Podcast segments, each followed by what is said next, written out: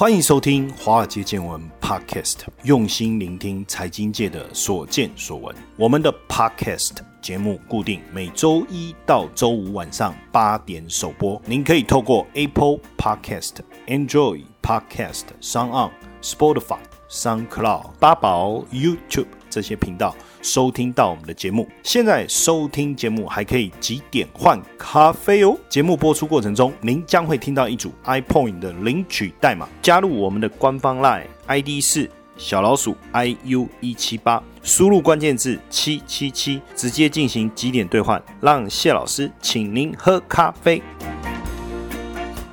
大家好，欢迎收听华尔街见闻 Podcast，我是谢承彦谢博士。最近有一个非常重量级的一个消息，消息一出现的时候，我的眼睛为之一亮。跟谁有关？跟股神巴菲特有关。股神巴菲特又出手了。他既然在三天的时间内啊，就投资了两百四十亿的台币哦，美金差八亿多了哈，买进美国银行的股票。根据美国证管会就 SEC 的一个文件显示哦，巴菲特在七月二十号到七月二十二号大量买进美国银行的股票，差不多是三千四百万股，平均买进的价位落在多少？落在二十四块哦，总共大概花了八亿美金哦，相当于两百四十亿的台币哦。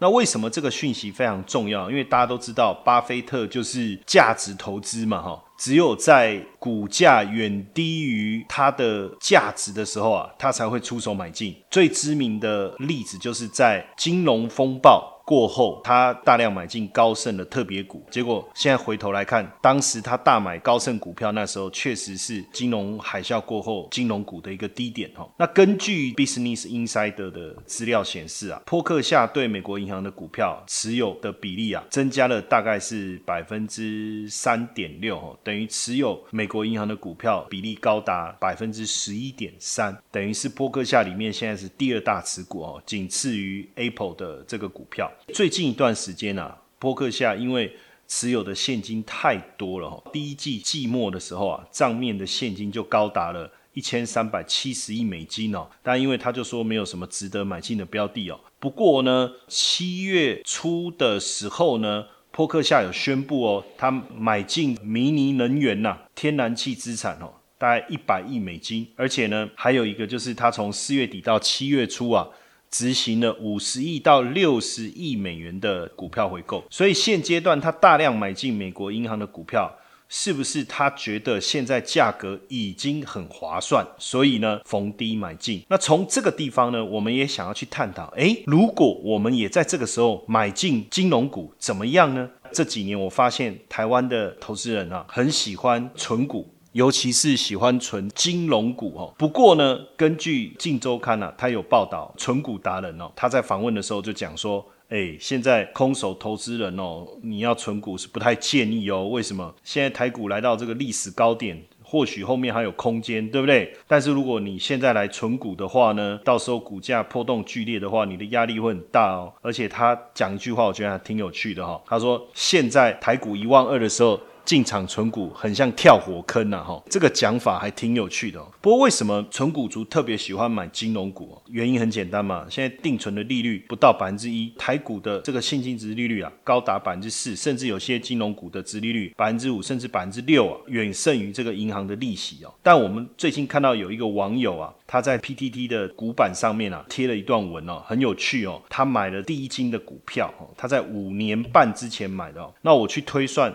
他当时买的价位，当然这个我自己推算，因为他没有特别的把它显示出来。我估计大概是十八点五块哦。然后我是从文字里面去推敲，他大概买了七十张左右，那应该是花了百二一百三左右嘛。哈，那因为第一金在这几年每年都有配股配息，所以我估计它的配息配下来大概增加到应该有七十几张，快八十张。那因为他说到今年过年的时候，他的第一金啊总价值已经涨到两百多万哦。可是，在疫情期间股灾嘛，因为我算了一下，大概也有跌百分之二十五到百分之三十哦。看你是用收盘价来计算，还是最高点跟最低点计算。那所以他也吓到了，就说发现说，哇，他怎么存了五年半，就这么一跌也没有赚到多少钱。所以后来这个月啊，第一金的股价也是大反弹哦，反弹上来，他在二十三点一五附近就把它给卖掉了哈。存了五年半，获利是六十七万哈。这六十七万我算了一下，应该还是有包括利息的部分。这样整体来看是不错嘛，五年半的时间，包括配股配息，但这当中出现了一个比较大的惊悚的过程，就是突然之间三月股价的一个大跌，而且修正的幅度很大。那这个当然在在存的时候，过去五年半是没有遇过嘛，所以这个大修正让他吓了一跳。还好他有坚持下来，等到反弹上来，他再把它卖掉。那他卖掉的理由很简单，因为他本来也是想说存股存下去就不要卖卖了哈，就能够一直抱着每年配股配息配股配息，这样几年下来也不错。可是这一次的事件确实有让他吓一跳，而且现在这档股票的历史本益比是十七倍，但是这档股票的本益比已经来到十六倍哦。那他又怕今年或明年会不会又有黑天鹅出现哦，索性就把它卖掉出清哦。那这样的一个想法，其实也跟刚才我们讲这个《镜周刊》所报道这个纯股达人的想法是不谋而合了哈。那这两年其实金融股这么红，大家都在存。感觉上就是随便买配的利息都比银行好，而且很多的报章杂志，甚至财经网红哦，也都跟大家在介绍纯金融股。但是在这边网络上也有个例子哦，我觉得很有趣哦，就是这个网友就分享，因为大家都在讲纯金融股，所以他他自己也就把定存给解了哈，只有留一点点钱在身上哈，把解定存的钱通通下去买玉山金跟中信金哦，总共花了八十万哦。那一开始的时候他也觉得哎，这个很不错，因为才买没两个月哦，这股票涨了两三块哦。他他说他才两三个月就赚了快十万块哦，他买八十万呢，才两个月就赚了十万块哦，哦，他说比他的薪水还高，他心里就在想说，哇，感觉就要快财富自由哈，应该要早点开始存。不过这个网友也是分享说，可怕就是今年三月，为什么？因为才短短的几天之内啊，把他原来十万块的获利啊。都吃掉之外啊，本金还亏损了十多万哦。那因为他第一次遇到这么恐怖的事情，所以上班的时候都这样，好像被掏空一样，然后心里很慌，睡也睡不好。这种感觉啊，他实在受不了，所以最后还是把股票都给卖掉了，实在太折磨了，就最后都砍在低点哦。然后股票卖了以后，哭了好几天。当然，刚才前面讲的一个例子是成功的嘛，然后一个例子是失败的。那到底存股好不好？实际上，当然万点以上存股，我真的也是不建议的。为什么？因为这几年很多的存股达人，你去看哦，那真正存股票的时间点，可能二零零九，可能二二零一一，哦，可能二零一五。但是不管，就算说它是二零零九年开始存，遇到二零一的大修正，那二零一一开始存，遇到二零一五的大修正，但是不管怎么样，逢跌就买，逢低就买，本质上来讲是 OK 的。不要讲说报到现在了，报到二零一八、二零一九，整体来讲其实是大丰收的哈。但是当时台股的位阶跟全球的一个资金潮来比，或是整个景气的位阶来看，都是持续向上的。那现阶段整个热钱涌入，然后资金大量涌入股市，股市。也站上了万点以上，真的要去讨论存股到底可不可行哦？会不会带来很大的风险哦？坦白说，我想先讲的是说，因为很多的新手投资人其实都没有经历过金融风暴哦。你看我投资的时候是一九九六，我开始。研究股票，一九九八年正式的投入，两千年我就遇到科技泡沫化，那时候第一次遇到坏人。然后两千零四年两颗子弹，二零零八年金融风暴，二零一一年欧债危机，各位还记得二零一三年正所税的问题，二零一五年哈又再度股市的一个修正，A 股的大跌引起了亚洲股市的一个恐慌。然后二零一八年、二零一九到二零二零年，其实我经历非常多的股市大跌的一个洗礼，所以我知道股市崩盘的可怕。当然，这一次感觉上好像不太一样，因为疫情发生过后，持续的一个降息，然后热钱到处流窜，让股市推升，让所有投资人又开始涌入市场。但是大家进来投资的时候，又怕亏钱，又就会想说啊，那我来存股好了。可是到底存股可不可行呢？哈，其实实际上我有在接受经济日报的采访的时候，我其实有谈过一些挑选股票的一个概念了。我觉得就存股族来讲，应该还是有一些步骤哈，你应该去从日常生活食衣住行里面去挑选。而且我觉得最好这个公司呢，它要有产业的优势地位，而且股利发放要稳定哦，不是说有一拖没一拖的哦，或者是说它是卖主产来发股利的这种，那我就不建议哦，也不赞同。那我认为呢，它长常年发放股利的情况下，你去投资它的时候，殖利率有没有在四趴以上？甚至我觉得更重要的事情是什么？就是它的股东权益报酬率哦，就是这个 ROE，我认为至少要在十二趴以上，就表示这个公司发放的股利是不错的，而且它的获利能力。也相对稳定，这个是非常重要的关键哦。而且再来，我希望就是它的贝塔值能够比较小哦，越小越好。小于多少？小于一。为什么？因为贝塔值等于一，等于跟大盘的联动性很高嘛。如果能够小于一，相对来说它股价的波动会比较小，我觉得比较好。而且呢，我觉得要存股的话，你最好是选一些你比较熟悉的哦，熟悉的产业。就好比说巴菲特呢，他就是会挑选他熟悉的产业嘛。那我认为是。选这个日常生活的食衣住行的产业，从这里面去发掘，我觉得比较好。那我比较不鼓励就是纯电子股，最主要因为电子股比较容易受到景气的一个变化。那有的产业如果我们不熟悉，万一它景气下去了，它就挂掉了怎么办？哈，比如说低润啊，比如说面板啊，或是早期的这个光碟产业，我就觉得不太适合。基本上呢，产业当中很多的好公司，可是我比较倾向的是去找这个有产业优势地位的哦。什么叫产业优势地位？也就是说，在这个产业里面呢，因为它的进入门槛比较高，那就不容易被超越嘛。那你要存股存，当然它不是一天两天的事情，它不是一个月两个月的事情，它可能是一年两年甚至三五年的事情。所以这个公司呢，如果它的产业优势比较好，也就是它有比较好的护城河，别人。不容易进入的话，或不容易超越的话，你才能长期持有这档股票嘛？那再来就是我刚才讲的殖利率哦，你要存的时候尽量在百分之四以上哦。那这个公司呢？它的股东权益报酬率能够在十二趴以上，股票贝塔值小于一，如果这三个条件都具备，买来存，我觉得会比较好，等于它比较有保护的效果啦。那当然，在这个当中，你要去选到类似的股票有没有？我举一些例子哈，当然不代表大家一定要照这些例子去操作了哈。比如说像这个大成好了，一二一零的大成，这个两岸最大的白肉鸡的供应商嘛，那它的值率大概也都在五趴左右，而且 ROE 有超过十二。趴贝塔值才零点四二，那像这样的股票，我觉得就不错啊。或者是像一二二七的价格，它是台湾最大的谷物供应商，那殖利率也都有在四趴以上，它的 ROE 呢超过百分之十五，贝塔值才零点七五。那像另外一个一二三二的大同意，它是亚洲最大的黄豆油的炼制厂商，殖利率也有在四趴，ROE 超过百分之二十啊，而且贝塔值才零点二二。那另外像这个台湾大哦，就台湾大哥大三零四五的台湾大，殖利率百分之五。ROE 百分之二十。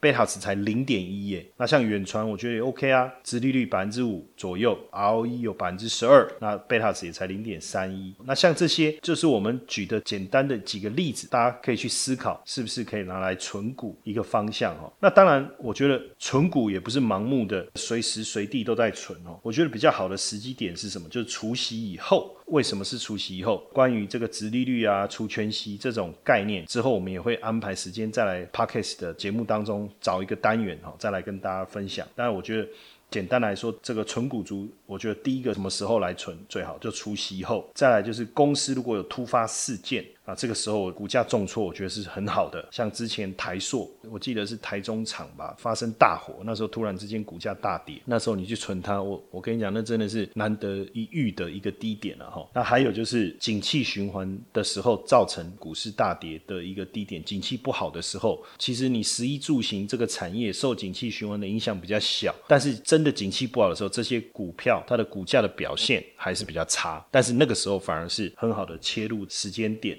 那基本上以长期的角度来看，当然任何时间存都可以啦，哦，只是说我觉得除夕以后这个点比除夕前来的更好，因为如果你是除夕前买的话，填息只是把自己的本拿回来啊，但是如果你是除完息再来买，它也真的填全息的话，哎，你不是就赚到了吗？然后明年配息，然后再除全息，再填全息，哎，那才是真正达到存股的理念嘛，哈，那基本上。为什么股价重挫是好的？因为通常股价重挫的话，其实它的息还是配的一样。那股价重挫，当然你买进的成本低。我们讲配息哦，不是看你买的价格决定你能配多少，而是看你买的张数。所以股价重挫，那你的成本就大幅度降低，那你拿的息还是一样的。所以我觉得你想要存的股票，你觉得选的不错。有时候给自己一点时间，然后去等一下，看什么时候有这种机会哈，还还逢低捡便宜。但这个很难说啊，对不对？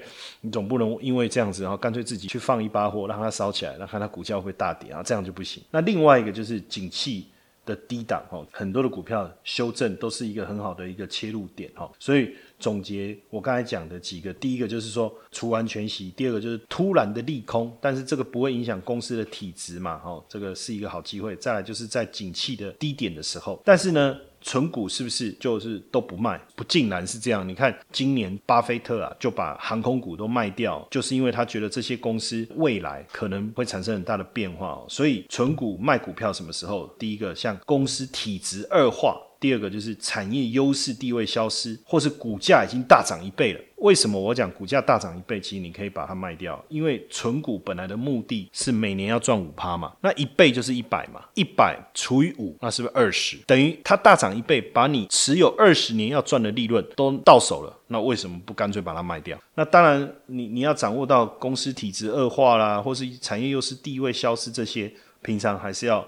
做一点点功课哈，现在网络很方便嘛哈，在网络上查一下，特别追踪一下自己所存的这个股票的这家公司有没有什么不对的一个状况出现，这样也可以帮自己趋吉避凶啊哈，趋吉避凶很重要哈，这是我们交通部长讲，他说要懂得趋吉避凶哈，那股票也是一样哈，要懂得趋吉避凶。那当然，现在从巴菲特买美国银行股票这个，我们延伸。来谈金融股，其实也是要告诉大家，或许是一个时机点，但是是不是存股的好时机，那你也要去对应一下。这个股票目前本身的一个位阶来做讨论，这是第一段要跟大家分享的内容。等一下我们第二段回来继续再来跟大家讨论一下高息基金，台湾前烟角木嘛，哈，那所以很多人想说啊，买股票不知道怎么投资，他可能觉得纯金融股位阶比较高啊，干脆来去买这些高配息的基金。那这样的一个想法对还是错？我们等下回来讨论。您现在正在收听的节目是《华尔街见闻》Podcast，节目的播出时间是周一至周五晚上八点首播。收听节目的听众还可以参加免费几点换咖啡的活动，在节目过程中，您将会听到一组 iPoint 领取代码，记下这组代码，加入我们的官方 Line ID 是小老鼠 iu 一七八，并输入关键字七。七七即可进行几点兑换，赶快来参加我们的活动，让谢老师请您喝咖啡吧。好，那我们来看一下这个高息基金哦，根据晨星基金就 Morningstar 的它的一个统计资料。从二零一六年一月到二零二零年的五月，哈，台湾境内固定收益型的基金规模从两千四百亿啊，增加到将近一点九兆，成长率是快达到七倍哦。那境外的固定收益的基金规模啊，也成长超过百分之十啊，可见啊，现在大家拥抱高配息基金的这个热潮是很高的哈。但是其实也有一些例子哈，是有一些问题哈，我。看到《镜周刊》上面的报道，我们把它拿来跟大家分享一下哈。它这里面就提到一个阿姨，她是秀学号的。那这个秀学号，你知道很辛苦吗？秀一个学号才赚三十块但是累积了一些辛苦钱以后啊，这个银行理专介绍啊，跟他说这个配息很不错嘛，哈，配息率大概有七八八趴，而且他也就持续的投资，也发现确实不错，因为固定确实都有七八趴的配息哦。可是很奇怪，后来不知道为什么，就是配息的利息就越来越少，越来越少。那因为他实在是不懂，后来就请人看了一下，一看才发现，其实虽然都有拿到利息，可是本金已经亏掉了两百万。那《镜周刊》讲的这个例子，其实就刚好是我们常在看到高配息基金上面哦，金管会要求的一个警语，叫做本基金的配息来源可能来自于本金哦，要小心。所以这种配息跟定存的配息是不一样，定存的配息不会侵蚀掉你的本金呢。可是这种高息基金，它的配息只是一种获利分配的一个方式啊，所以一旦它没有获利，可是又要分配给你这个百分之七、百分之八的这个年息的时候，那怎么办？当然就直接从你的本金来配了。所以后来看到了这个对账单，他他自己真的是欲哭无泪哦。那像这样的例子哦，其实非常多。因为现在第一个定存的利率这么低，然后又高龄化的情况下，大家真的对这种能够配息，他就讲配息的产品真的趋之若鹜哦。那很多人觉得说这是稳赚不赔，其实是错的。像这个阿姨呢，一开始的时候投十万块，哎，发现说哎每个月都有利息，对不对？不错。然后呢就一直投入，最后投资了这个一百万，然后甚至还拿房子去抵押，还借了。这个五百万，然后再把四百万投到配息非常惊人的什么南非币。计价跟澳币计价的基金啊，哇，那这下就惨了。为什么惨哦？本来想说，哎，这个老年退休以后就靠这两档哦，四百万嘛。那如果一年配八趴，那就三十二万嘛，对不对？但没想到有一个问题没有注意到，叫汇率哦。那因为呢，他其中投的南非的这个配息基金呢，本来一年是九趴，可是呢，南非币贬值的关系呢，导致汇率损失二十五趴。也就是说，配息配了九趴，可是呢，南非币贬值的关系导致它汇率损失二十五帕，那请问一下，这样是赚还是赔？当然是赔啊！所以当我们在投资这些配息基金的时候，我们只有注意到它好的一个利息的给付，可是实际上那个利息，我一直讲，它并不是真正像定存我们所定义的利息，它其实只是把原本持续累积的收益转换成提早支付的一个方式，然后就说，哎，这是一个配息。可是实际上，它有没有可能是你的本金？有可能。还有一个问题是什么？就算它的配息很稳定，你的本金也没有损失。但是如果你投资的是其他的货币，而不是台币，那你还要面对一个汇率的一个问题。那当你所投资的那一个货币，比如说它是投资南非币或者是澳币，那当南非币这种币值又很不稳定嘛，那南非币贬值的时候，你想一下。换回台币是不是更少？这时候汇率的损失，如果一旦超过你所配的这个息，那你根本不但没有赚到息呀，可能本金还产生损失嘛。那还有一个问题是什么？就是手续费的问题。因为很多人呢，他买的基金呢，可能在申购的时候他是不用付手续费的。你就想说，哎，那 OK 啊？可是你没有注意到，他在赎回的时候会扣哦，有的。在一年内赎回，它会扣百分之三；有的是两年后赎回的话，它扣一到二趴。那你要持有四年以上才免手续费。好，所以这个部分你也要注意啊，因为很多后收型的，虽然它不用手续费，可是实际上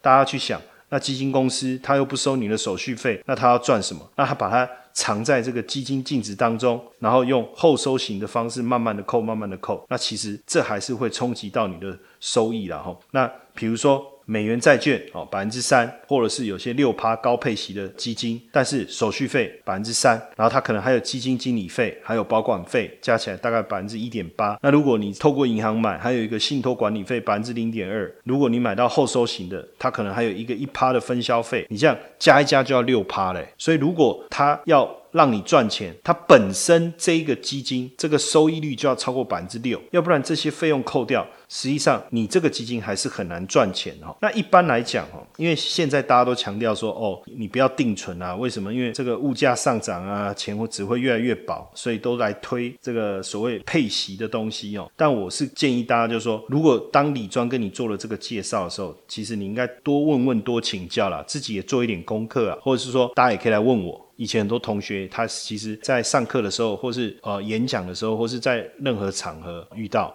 或者是说各位也可以加入我们的这个 Lite 嘛，哈，它是小老鼠 I U 一七八，你加入这个 Lite，透过这个 LINE IT 讯息来问我也可以，或者我们有脸书私讯问我也可以。当然我有时间问题并不困难，我。都会尽量来回复大家，我也可以告诉你一些比较正确的方向，因为毕竟我不是理专嘛，那我也没有业绩压力啊，按照事实来说话嘛，就事论事嘛，所以我们也不需要特别去看说怕得罪谁。如果大家这方面有问题，哈，也可以问我。那因为有些理专他可能会推这种高收益基金的投资型保单，你平常可以领利息，那万一走了还可以保本。那很多人听到高配息眼睛都亮啊，哎，想说配个几年就能够回本了。但真的有这么好吗？就我刚才讲的，最后你的息是不是从你的本金来的？那如果是这样，你要去想哦，当你的息是从你的本金来的时候，你的保单价值的净值会下跌哦，那就会形成一种恶性循环哦，因为保单的净值一直往下。到时候侵蚀到更严重的时候，最后你的保单可能也会失效哦。那到最后变成不但没有赚到息，连最后这个保单都不见了哦。所以这个你要特别特别的一个注意啦。这个也也是我要提醒大家的一个重点哈。那因为常常理专都会讲说，定存才零点八，高息基金哎八趴哎，叫好康对不？修马怎样来刀租？这有没有可能就是？包着糖衣的一个陷阱，网络上就有个例子嘛，哈，一个上班族他的两万美元定存到期了，那李专就跟他说，呃，现在美元的利息越来越低啊，那你不如来投配息率八趴的，诶，那他就想说，诶，那八趴基本上存个十二点五年，本金就等于都回来了，又拿到一笔本金啊，对不对？可是没想到，实际上它不是保证的嘛，它基金投报率跌了二十趴，所以本来可以领的。利息也缩水，然后赎回的时候。又要付三趴的手续费，就到最后账上总共损失了两千美金。那这样子，这个配息就不是我们一般所认定保本保息的一个思维嘛，吼。所以呢，金融消费评议中心啊也说啊，今年第一季增加了这个有很多申诉的案件啊。第一季申诉的案件总共有多少？两千两百七十件，比去年同期增加了五百五十八件。为什么？因为就是很多理专都告诉大家，哎，这个利息很好哦，你来存，但是他都没有告诉你，可能后面。你会配到本金哦，而且有时候销售的过程可能过度包装，还有的理专可能会要你借钱，然后来做投资，因为借钱的利息很低嘛，像现在的房贷的利率才一点多，不到百分之二，那你借出来投资八趴，哎，这个很好哎。接下来就是我们今天的彩蛋时间，今天 iPhone 领取代码 J 一三二四。数字的一三二四活动详情呢，请到下方的说明栏观看。所以，我们这边也要教大家几招了哈，就说你要怎么样自保。第一个就是说，当时他提供给你的一些文件啊，比如说 DM 啊、建议书啊，或是用列印的有一些。辅助文件啊，他可能在上面有做一些笔记啊，哦，这些你都要留着哈，包括 Line 啊、简讯啊这些都要留着。再来就是说，还是要去注意哦，你的金流，比如说哦，你如果真的拿了房子去贷款，到底贷了多少钱？那贷了这些钱进去投资的有多少？然后你是每个月配息、每一季配息，还是每半年配息？那配息的资金的一个流向是怎么情况？你自己的本金有没有受到一些影响？这个你都要特别特别注意了哈。那再来，我觉得。也是要注意一下，就是自己的专业程度了。如果你什么都不懂，那我建议还是多问一些人哦。为什么？因为基本上你要去知道，通常高配息的基金哦，它的波动一定也比较大。那很多人都只看利息有没有进来，都没有去注意到基金的净值，这就是一个很大的一个问题哈。尤其是买这个高配息的基金，你真的不能只看配息，你要看总报酬率啊。什么意思哦？比如说我存定存。我定存一趴，请问定存一年到了，我领的是不是一万块加一百万？没有错嘛，对不对？那如果今天它的配息率是五趴，好，它配给你的这五趴是不是真的都是通通赚来配给你的？还是实际上它配给你的五万里面有一万是赚来的，其他四万是拿你的本金？虽然你拿到五万的息，可是实际上你总共拿到的只有多少？一万啊，因为另外四万是你的本金啊，这样你的本金账户里面是不是剩九十六万？那这九十六万再去投资，能赚到的钱是不是又更少？这个也是为什么有些高配息的基金，你会发现你的息越领越少，因为一直配到本金，所以你的本金会一直受到影响，这你就要特别注意了哈。而且有时候呢，这个理专呢，可能又会叫你转换。这个已经赚到这边差不多了，你要不要再换一档基金？好像说，哎，不错，他很热心呐，给你这么好的建议。但是坦白说，哦，实际上跟各位讲，好的投资哦，长期持有就可以了，根本不需要频繁的转换。那所以他叫你频繁的转换，他的目的是什么？很简单啊，转换过程中，请问会不会有手续费的问题？一定会有。那有的理专，你知道他一个月要做到三四千万的金额，那如果他做到了，比如说他的目标是四千五百万，他帮公司创造了一百八十万的手续费收入，哦。那那这下就看他的分成是多少，他就可以拿到很高额的奖金嘛，对不对？所以你要去想一下，他光一个月二十个工作天哦，那这一百八十万我们算下来等于一个小时，他得想办法生出一万块的手续费。那怎么做？找新客户比较难啊，所以他就会在旧客户里面叫客户去做这个基金的转换。所以这个部分你就要特别小心。当然，如果李专很认真的服务我们，也让我们赚到钱，付他手续费。这个是合理，因为他的收入就是我们所贡献的手续费嘛。但是假设变成他为了达到目标，然后不断的叫我们转换我们的基金来洗我们的手续费的时候，这就会产生很大的问题了。所以以后啊，如果听到李专在讲，诶，有更好的基金，你要不要投资？我觉得还是理解一下，是不是真的有更好，还是他只是很单纯的在洗账户的一个资金哦。然后还有一些情况是这样，有的理专。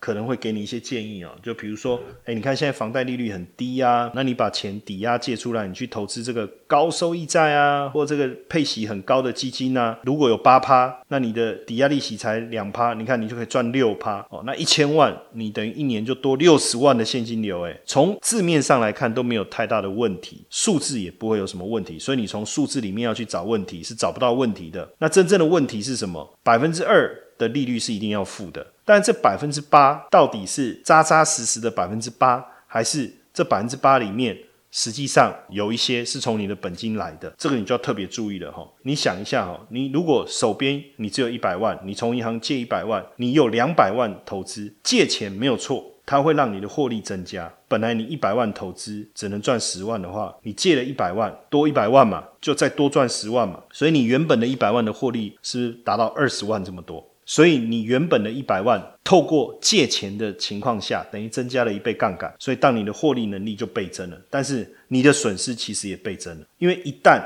两百万损失一成，就是损失二十万。就你原来的资产来讲，是一百万的二十万哦，所以你的损失也加倍了哈。所以借钱投资当然不错，可以让我获利的速度变快，但是你要小心，它也让你的风险怎么样也提高了哈。所以借钱投资相对来说，我们是比较不鼓励的，尤其是如果这是你的累积资产的一个过程，你想要的是相对比较稳定的话，那是不是要去借钱投资？这就很值得考虑了。那因为很多的退休族现在最担心的就是说，哎呀，怎么？样不要蚀到老本，不要侵蚀到老本，然后每个月还有利息可以拿。所以我刚才讲投资型保单往往也很吸引人，但是我还是要强调哈，投资型保单它的概念是这样：只要你的账户价值一直存在，当然万一有一天发生事情走了，你就可以拿到完整的理赔。可是如果你投资型保单里面的投资账户的投资持续的亏损的话，最后可能会让你的保单价值归零哦，那你的保单就会失效哦。我自己早期在银行的时候，我就曾经买过投资型保单，我自己就是一个受害者。那时候每个月我大概存三万到四万吧，买投资型保单。那时候我的想法也是这样，诶，很好啊，投资型保单它可以让我们自己在平台里面选我投资的标的嘛，吼，然后呢转换又不用成本。可是后来我就发现一个问题是什么？就是当时还不是那么懂得选择投资标的，结果投资标的。亏损了，那我又去转换别的标的，别的标的又持续亏损，就到最后产生一个问题，就是我的保单的价值大幅度缩水。那这个时候其实我就不太愿意再投资了嘛，我就不愿意再扣款。结果我没有扣款的情况下，这个保单为了维持它的效力，它还是会不断的去扣那个行政费嘛。那因为我没有再投入新的资金，原来里面的钱因为标的选择错误的关系又亏损，所以到后来行政费用扣到后面就没得扣了。结果。我那一档投资型保单，最后这个保单价值归零，我那个保单也失效了，所以等于那几年我存的钱，通通就不见了。所以这个就是一个很大的问题。当然这是很早以前了，现在当然没没那么傻所以。我举这些例子给大家哦，也是要提醒大家特别去注意哦，尤其是现在资金泛滥嘛，又低利率，然后股市又大涨的过程当中，大家有时候就会想说，诶，那我来去投资一些高利息的基金，是不是就可以一举多得嘛？一来可以参与到有史以来最大的一个资金泛滥的一个投资年代，第二个又不用选股，然后第三个又有稳定的利息，哎，这不是很好吗？可是这当中你可能就会踩到我刚才讲的这些地雷，所以要特别。注意一下。当然，如果以后呢这方面你遇到了问题啊，你不知道怎么办，也不知道找谁，那谢老师可以当你们的靠山哦，你免费来帮各位解答你所遇到的一个问题哦。那你可以透过我们的 Line at 哈小老鼠 i u 一七八留言给我，我就可以直接来帮你们做回复，好不好？那今天晚上也谢谢各位的收听，那我们明天晚上八点见。